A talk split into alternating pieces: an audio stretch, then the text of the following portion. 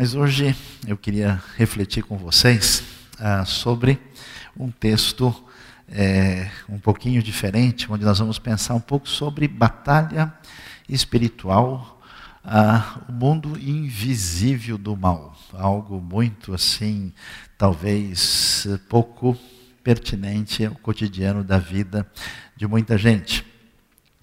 Atos capítulo 19, é, começando com o versículo 11 Diz o texto o seguinte: Deus fazia milagres extraordinários por meio de Paulo, de modo que até lenços e aventais que Paulo usava eram levados e colocados sobre os enfermos. Esses eram curados de suas doenças e os espíritos malignos saíam deles. Alguns judeus que andavam expulsando espíritos malignos tentaram invocar o nome do Senhor Jesus sobre os endemoniados, dizendo: em nome de Jesus, a quem Paulo prega, eu lhes ordeno que saiam. Os que estavam fazendo isso eram os sete filhos de Seva, um dos chefes dos sacerdotes dos judeus. Um dia, o espírito maligno lhes respondeu: Jesus eu conheço, Paulo eu sei quem é, mas vocês, quem são? Então o endemoniado saltou sobre eles e os dominou, espancando-os com tamanha violência que eles fugiram da casa nos e feridos. Quando isso se tornou conhecido de todos os judeus e gregos que viviam em Éfeso, todos eles foram tomados de temor. E o nome do Senhor Jesus era engrandecido. Muitos dos que creram vinham e confessavam e declaravam abertamente suas más obras. Grande número dos que tinham praticado ocultismo reuniram seus livros e os queimaram publicamente. Calculado o valor, este chegou a a 50 mil dracmas. Dessa maneira, a palavra do Senhor muito se difundia e se fortalecia. Depois dessas coisas, Paulo decidiu no espírito de Jerusalém, passando pela Macedônia e pela Caia, ele dizia, depois de haver estado ali, é necessário também que eu vá visitar Roma. Então enviou a Macedônia dois dos seus auxiliares, Timóteo e Erasto, e permaneceu mais um pouco na província da Ásia. Pensando numa comunidade saudável, ela significa uma comunidade que é espiritualmente saudável. E essa comunidade que de seguidores de Jesus, que quer abençoar a vida dos outros e levar a palavra de Deus para os outros, muitas vezes a gente vai encontrar certas coisas que a gente não estaria esperando muito. Eu nunca me esqueço de alguns anos atrás, bem próximo daqui, eu tinha encontrado um amigo, membro da igreja, ele disse: Olha, eu trabalho lá na Universidade de São Paulo e eu tenho um amigo. E esse amigo não está muito bem, está com os problemas da família, ele acha que a esposa dele está ficando maluca. E será que a gente pode fazer uma visita lá? Eu falei, pois não, vamos lá. Aí chegamos, né, uma distância talvez de uns 15 quilômetros daqui. Entramos na casa dele e imediatamente a mulher, que ele entendeu que estava ficando maluca, estava sentada na casa. A gente mal entrou. Ela olhou com o olho estatelado para a gente e disse: O que, que vocês estão fazendo aqui? Eu não quero vocês aqui, odeio vocês. E principalmente esse livro que vocês têm na mão. Eu tenho vontade de pegar esse livro, rasgar e jogar ele fora a gente percebeu então que nós não estávamos mais lidando com uma situação natural. Com muita calma e tranquilidade, nós chamamos aquela pessoa, começamos a orar em nome de Jesus, e surpreendentemente, aquela mulher, como se fosse uma estátua, caiu em ângulo de uh, ah, 90 graus no chão. Depois de mais um momento de oração, ela se sentiu melhor, se sentiu bem, e depois, tranquila e sossegada, ela passou a conversar normalmente e falar que estava muito aflita, dizendo que o seu pai havia morrido e que o seu pai supostamente estava aparecendo para ela e que, portanto, ela não sabia como lidar com isso e ela buscou um grupo ocultista, estava se envolvendo com isso e com muito sentimento negativo na vida e gastava de passar longas horas no cemitério absolutamente ah, dominada por uma depressão profunda. Uma vez que nós oramos e continuamos numa batalha de oração em favor dela, Aos poucos, ela se viu livre daquela influência maligna, se sentiu bem, tomou sua decisão por Cristo, foi batizada. O marido também se converteu. Interessante que o amigo deles é, viu aquilo, tomou uma decisão, entendeu o que era o Evangelho, inclusive depois de pouco tempo ele se matriculou num seminário para estudar teologia, entendendo a realidade de um mundo espiritual que a gente não vê. Nossa sociedade, dominada pela influência da razão desde o século XVI, durante muito tempo tentou entender essas coisas do ponto de vista meramente natural. Ou seja, isso tem explicação sociológica, isso tem explicação psicológica, isso tem explicação de diversas maneiras, e é verdade que muita coisa que as pessoas imaginam que imaginam ser de ordem espiritual, tem outro tipo de explicação. Mas a Bíblia é muito clara em afirmar, primeiro, a realidade do poder do mal. Vale a pena a gente olhar o que o texto de Lucas, capítulo 10, nos diz. No versículo 17 em diante, os 72 voltaram alegres e disseram: Senhores, até os demônios se submetem a nós, em teu nome. Ele respondeu: Eu vi Satanás caindo do céu como relâmpago. Eu lhes dei autoridade para pisarem sobre cobras e escorpiões, e sobre todo o poder do inimigo, nada lhes fará dano. Contudo, alegrem-se, não porque os espíritos se submetem a vocês, mas porque seus nomes estão escritos nos céus. Nós vemos como Jesus trata essa realidade de Satanás e dos espíritos maus como uma realidade que de fato interfere e atinge a vida das pessoas. E que quando nós sairmos com a luz do Evangelho, com a palavra de Deus, e tentarmos abençoar as pessoas, muitas vezes nós vamos encontrar uma situação dessa maneira que precisa ser encarada de frente. E o que, é necessário entender? Há muitas pessoas que de fato estão debaixo de uma influência maligna direta. Isso deveria ser visto com uma certa naturalidade. Por quê? Porque até mesmo pessoas que conhecem a Deus, pessoas que servem a Cristo, estão sob algum tipo de influência maligna, assim, em certas ocasiões. Quer ver que coisa interessante e surpreendente? 2 Coríntios capítulo 12, quando fala da vida do apóstolo Paulo, ele vai nos dizer ah, no verso 7, para impedir que eu me exaltasse por causa da grandeza dessas revelações, foi-me dado um espinho na carne, um mensageiro de Satanás para me atormentar. Três vezes roguei ao Senhor que o tirasse de mim, mas ele me disse: Minha graça é suficiente para você, pois o meu poder se aperfeiçoa na fraqueza. Isso é interessante, que a gente às vezes não para para perceber que o apóstolo Pedro, né, que está diante de Jesus, quando Jesus fala da necessidade do seu sofrimento ah, que vai ter em Jerusalém, Pedro diz: de jeito nenhum, isso não vai acontecer, Senhor. Jesus vira para Pedro e diz: Vai-te, Satanás, afasta-te, mostrando que Pedro está influenciado por algo muito negativo. O apóstolo Paulo, na sua vida, na sua jornada, a Bíblia diz que, sob permissão divina, em função daquilo que poderia talvez ser até um problema maior, para que ele não se exaltasse por causa de revelações extraordinárias, Deus permite que um espinho na carne, que é chamado de mensageiro de Satanás, e até hoje ninguém nunca entendeu isso direito, ninguém deu uma explicação definitiva, atinge a vida de Paulo. Por que, que isso é tão importante? Porque quando a gente olha a realidade do mundo, a realidade da obra de Deus, as coisas que acontecem na nossa vida, do ponto de vista exclusivamente natural, não só a gente acha que a gente depende da nossa força e do nosso poder, mas a gente não consegue observar certas realidades que estão fora dessa dimensão e achamos que a nossa mera prepotente ação humana vai ter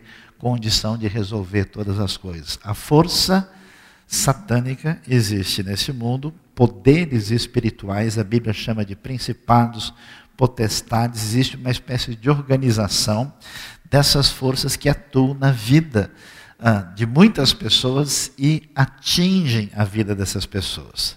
É muito difícil ler o Novo Testamento e admitir a ideia que uma pessoa que seja verdadeiramente cristã e que tenha o Espírito de Deus na sua vida possa ficar possessa e dominada completamente por um espírito mau. É como se né, Deus e o diabo dividissem o condomínio lado a lado, a coisa é muito estranha, muito difícil, não tem nenhum fato. Mas pessoas que pertencem a Deus, pessoas que são cristãos, pessoas que estão na sua, inclusive, jornada ministerial, sofrerão muitas vezes forte opressão, sofrerão muitas vezes ataques, lutas e dificuldades que eles podem tentar analisar apenas naturalmente, quando a realidade ultrapassa esse limite. Mas, gente sem Deus, gente sem proteção, eu nunca entendi por quê. Algumas pessoas parecem ter uma proteção sobre as, com respeito a essas coisas e outras não.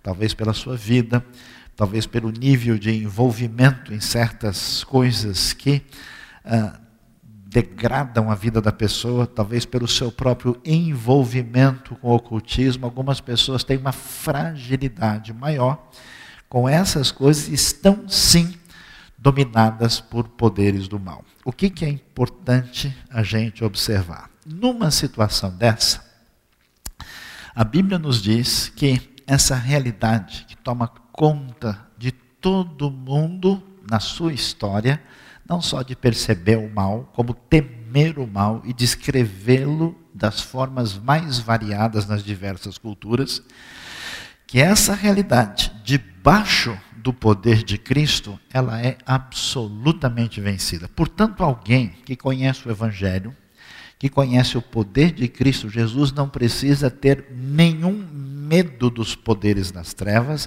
nem qualquer receio. É interessante que os discípulos, quando saem na missão que Jesus eh, dá a eles, eles saem felizes da vida, porque os antigos judeus, por conhecerem a Bíblia, uh, eram tidos em alguns ambientes do contexto do mundo romano antigo como exorcistas capazes de resolver o problema de algumas pessoas dominadas por espíritos maus. E quando eles iam, eles até diziam que esses judeus, por conhecerem o nome secreto de Deus, o nome verdadeiro, ao pronunciar esse nome, venceriam todo o mal. E o que, que a gente vai perceber é que a Bíblia vai dizer que a vitória de Cristo, que o poder de Deus manifesto no nome de Jesus é poderoso e capaz de vencer toda influência do mal que existe. Isso é importante por quê? Porque algumas pessoas, quando descobrem que a realidade puramente racional não dá conta da experiência que nós temos, e por alguma razão tem alguma experiência próxima disso, começam a cair na armadilha de achar que o sujeito que faz isso tem algum poder cai na armadilha de talvez tentar desenvolver algum ritual específico. Alguns passam a conversar com espíritos maus e até desenvolver estratégias de lidar com eles a partir dessas conversas, o que não tem nenhum fundamento, nenhuma segurança. Jesus jamais, muito menos os apóstolos, conversou com demônios e fez uma negociação com eles: olha, eu vou sair se vocês derem três cambalhotas e um salto mortal. A coisa nunca funcionou dessa maneira. A Bíblia deixa clara que a autoridade está no nome de Jesus. Aqui é interessante o texto diz uma coisa, eu li de propósito para ele poder incomodar a gente, né? Ler a Bíblia, só os textos que você gosta não tem graça, tem que ler aqueles que incomodam a sua maneira de pensar.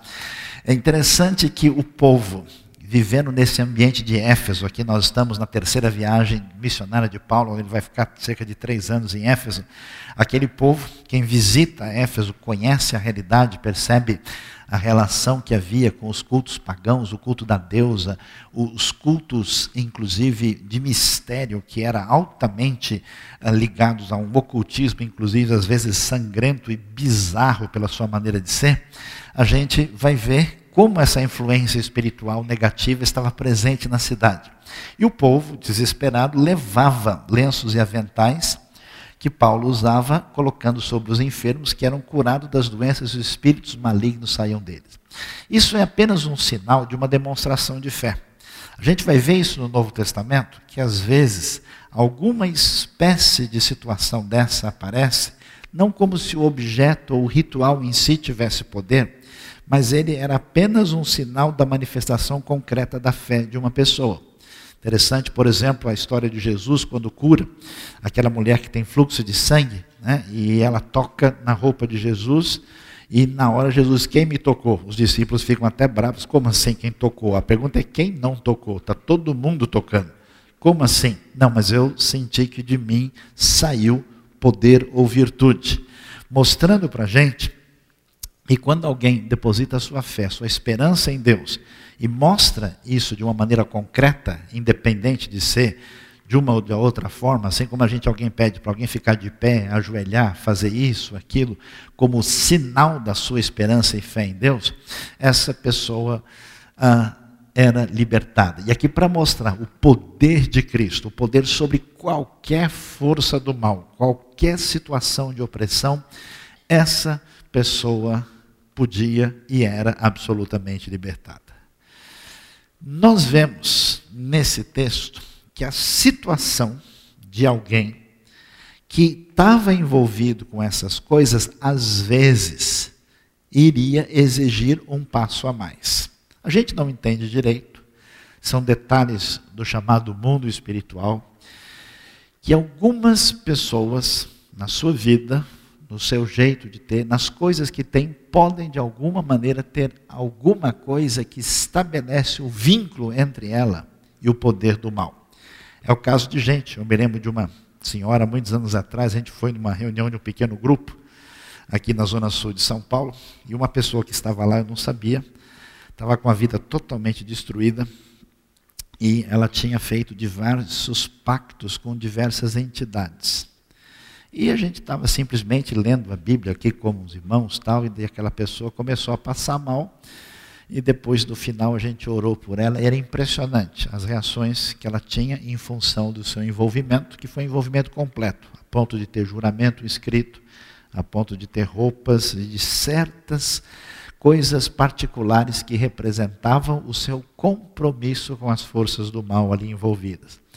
Depois de um tempo, de muita oração, de uma batalha que levou algum tempo, diversas semanas, aquela pessoa tomou sua decisão, pegou aqueles objetos, jogou fora, queimou, desistiu, rompeu completamente o seu vínculo com as forças do mal. Quando alguém está envolvido com qualquer coisa que não corresponde àquilo que Deus deseja, na área de espiritualidade e se envolvem com coisas que trazem essa porta aberta para a influência do mal, essa pessoa precisa romper com isso de maneira definitiva. Por isso é interessante que as pessoas que se converteram aqui a Cristo, como nós podemos ler, eles reuniram seus livros, eles declaravam abertamente suas más obras, aquela confissão que trazia o que era muito comum na igreja primitiva, que era uma renúncia a Satanás e a vida anterior, porque esse pessoal era envolvido com tudo isso, até com medo de alguma coisa, buscavam proteção em algum tipo de forma de religiosidade. Eles renunciavam e grande número dos que tinham praticado o ocultismo reuniram seus livros. Imagine que livros são esses? São livros de bruxaria, de feitiçaria, de como fazer as coisas funcionar, porque o ocultismo se baseia nisso, né? Existe uma realidade oculta no mundo, a gente precisa descobrir as formas para fazer com que essas forças venham atuar a nosso favor. Imagina só essa fogueira a ponto do que eles conseguem aqui é um valor de 50 mil dracma. Uma dracma pagava o salário de um trabalhador braçal durante o dia. 50 mil, você pode calcular, é algo aí de até mais de um século de trabalho, de tanto livro envolvido com o ocultismo perverso que é rejeitado e destruído. Nesse sentido, é necessário que qualquer pessoa que tenha esse envolvimento decida se quer envolver-se com Cristo Jesus, receber o Evangelho na sua vida, ou se quer caminhar no lado oposto a isso. E quando a gente vai ajudar, abençoar uma pessoa, ensinar o caminho, é necessário que a pessoa chegue a um ponto de decisão. Não dá para servir a dois senhores. A influência espiritual negativa do mal é algo bastante sério. Agora é interessante que lidando com essas coisas, nós não estamos falando de um mecanismo automático quando as coisas vão acontecer, como se elas pudessem entrar num processo que pudesse ser colocado numa fórmula ritual. Tanto que assim acontece com esses filhos de Seva, que acharam interessante o jeito que Paulo com facilidade lidava com os espíritos maus, pegaram a fórmula e foram lá, vamos fazer também. E chegaram né, para os espíritos maus, conforme o texto nos apresenta aqui no versículo 14, e disseram: Olha, o nome do Jesus que o Paulo está pregando, eu ordeno que você saia. E o Espírito diz: Jesus eu conheço, Paulo também, e vocês? Que história é essa? Peraí, e aí foi o UFC uh, de Atos 19, a maior uh, surra levada por esses indivíduos, porque com essas coisas não se brincam, não se trata de uma fórmula mágica, não se trata de uma coisa ritual, existe uma autoridade no nome de Jesus exercida por qualquer pessoa que tenha fé nesse nome e que seja seguidor de Jesus. Mas quando a gente pensa sobre isso, a gente começa a correr um certo risco. Eu me lembro de uma pessoa que nunca tinha visto nada disso, e ele foi numa reunião que a gente fez na casa de uma pessoa que tinha alguém com problema. Nós oramos. Aí, no dia seguinte, a pessoa falou: Olha, eu estou com dor nas costas aqui, será que não tem algum encosto? Eu falei: Talvez seja o problema do encosto da cadeira onde você sentou, será que foi esse? Não, é, o fulano está brigando muito com a mulher, será que não tem o demônio do desentendimento lá na casa, né? A pessoa está queimando muito arroz. Será que não tem, né? Ah, o, o, demônio da rapa, né? Que está agindo lá para sobrar aquele negócio. Então começou a surgir uma ideia equivocada quando as pessoas começam a entender que todo e qualquer problema que aparece na nossa vida e que a gente não tem explicação imediata deve ser entendido como um problema ligado ao demônio, um problema espiritual. Isso simplesmente não é verdade. Ninguém, ao entender a realidade da ação espiritual do mal, pode, daí em diante, entender que todas as dificuldades que atingem a nossa vida, incompreensíveis, devem ser compreendidas diretamente como uma realidade do mal. Por que é que nós temos problemas que atingem a nossa vida? Alguns dos nossos problemas são consequências dos nossos erros. Se você não pisou no freio na hora certa, você atingiu o poste. Não foi o demônio da batida. Foi né, o erro fatal que nós cometemos quando não agimos com coerência e com a previsibilidade necessária. Então, existem muitas pessoas mistificando certas situações que, na verdade, são responsabilidade de quem toma decisões equivocadas. Outra coisa importante é verdade, a Bíblia mostra isso, e eu pessoalmente já vi. Existem enfermidades, coisas inexplicáveis que atingem certas pessoas que podem ter origem espiritual. Mas isso não quer dizer que qualquer doença que uma pessoa tenha seja necessariamente de origem espiritual maligna ou negativa. Por quê? Porque nós ficamos doentes porque a ressurreição não chegou ainda. Nós temos um organismo frágil, nós temos as nossas limitações. Eu gosto de brincar, né? Quando eu estou de óculos, eu pego o ônibus, sem óculos, o ônibus me pega. Porque não chegou o momento ainda da gente poder ter a todo o nosso organismo funcionando. Então existe uma espécie de fanatismo ou extremismo, ou atitude equivocada de pessoa que qualquer vou expulsar o demônio da diabetes. É melhor você tirar o açúcar, esse negócio não vai funcionar direito. A pessoa começa a entender equivocadamente a situação. Por que é que a gente se trata? Por que, que é legítimo tomar remédio? Por que, que é correto ir ao médico?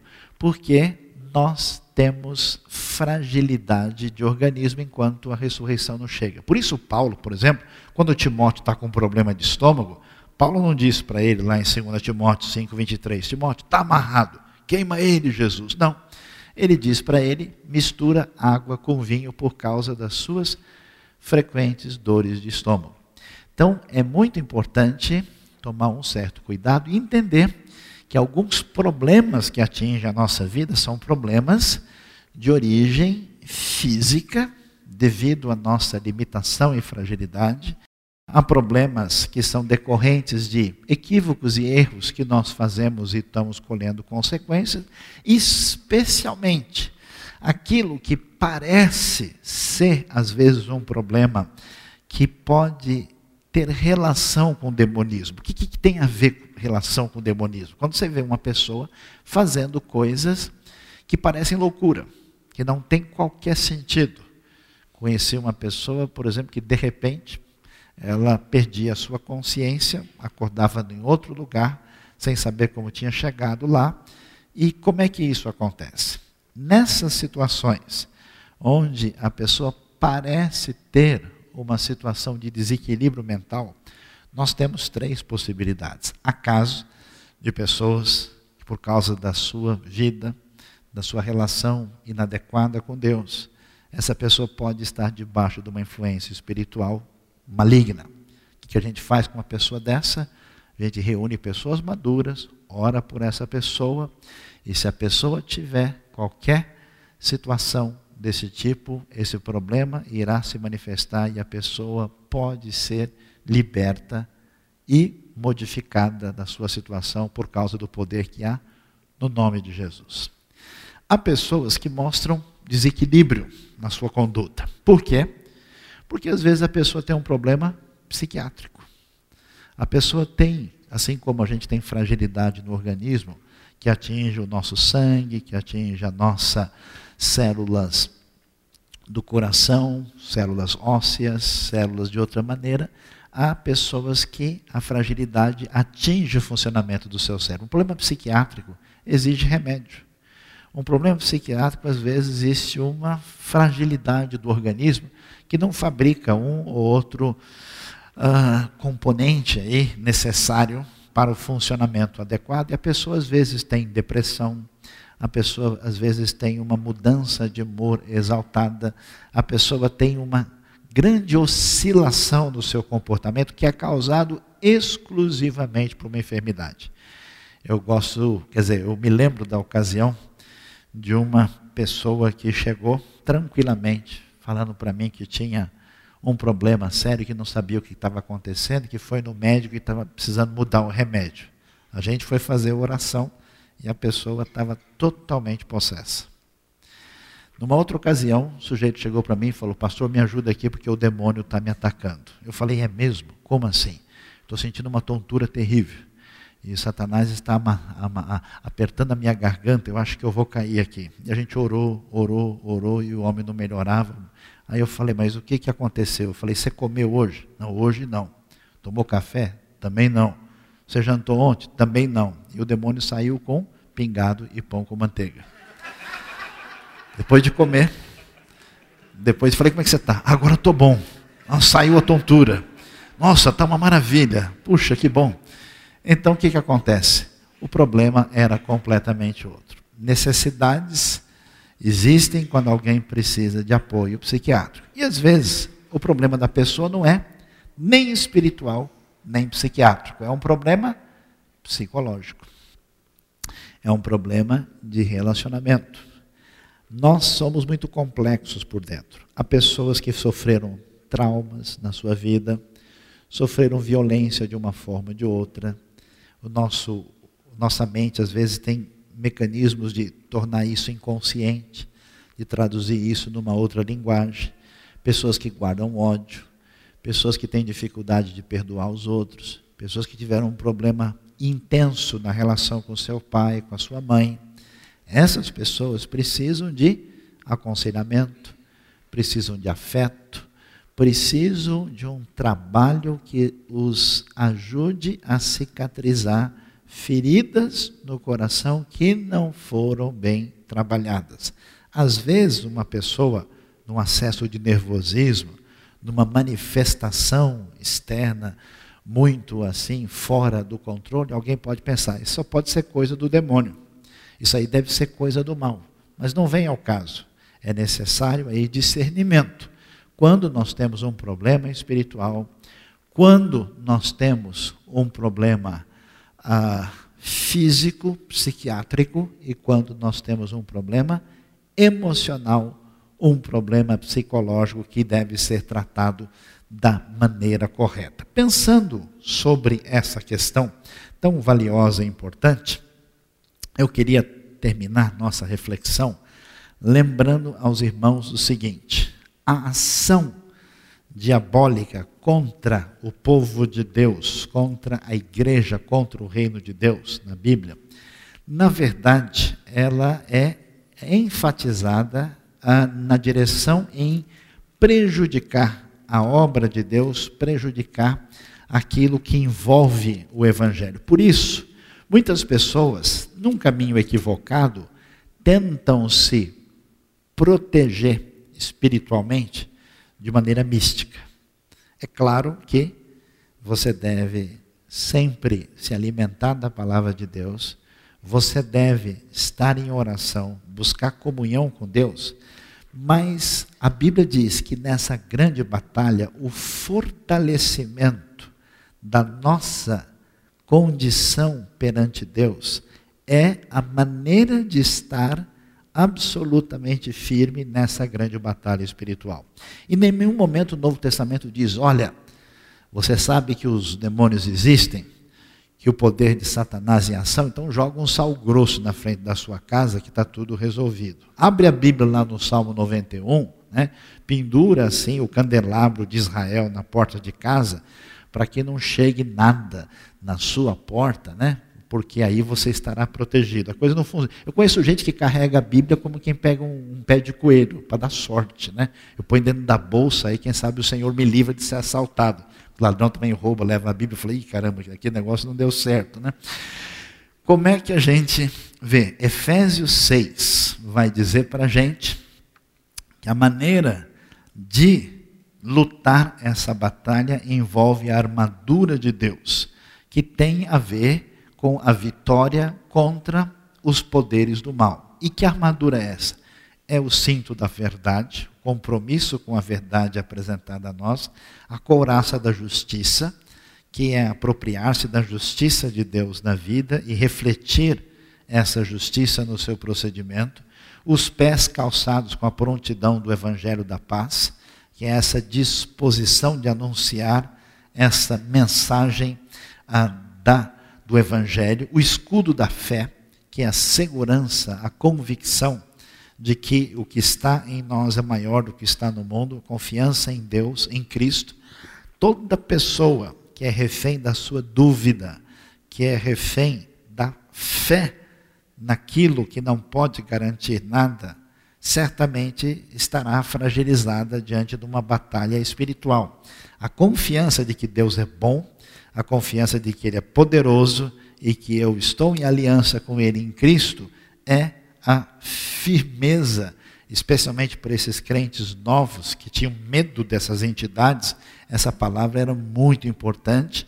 O capacete da salvação, a segurança de que eu estou salvo em Cristo e a espada do Espírito, que é a palavra de Deus conhecimento do que é verdade de Deus revelada a nós, que você estuda, que você aprende. Eu acho interessante como tanta gente nos últimos tempos tem lido a Bíblia de uma maneira meio esquisita. É uma, uma leitura assim ah, para proteger, né? A pessoa lê um salmo de noite assim para ele dormir bem.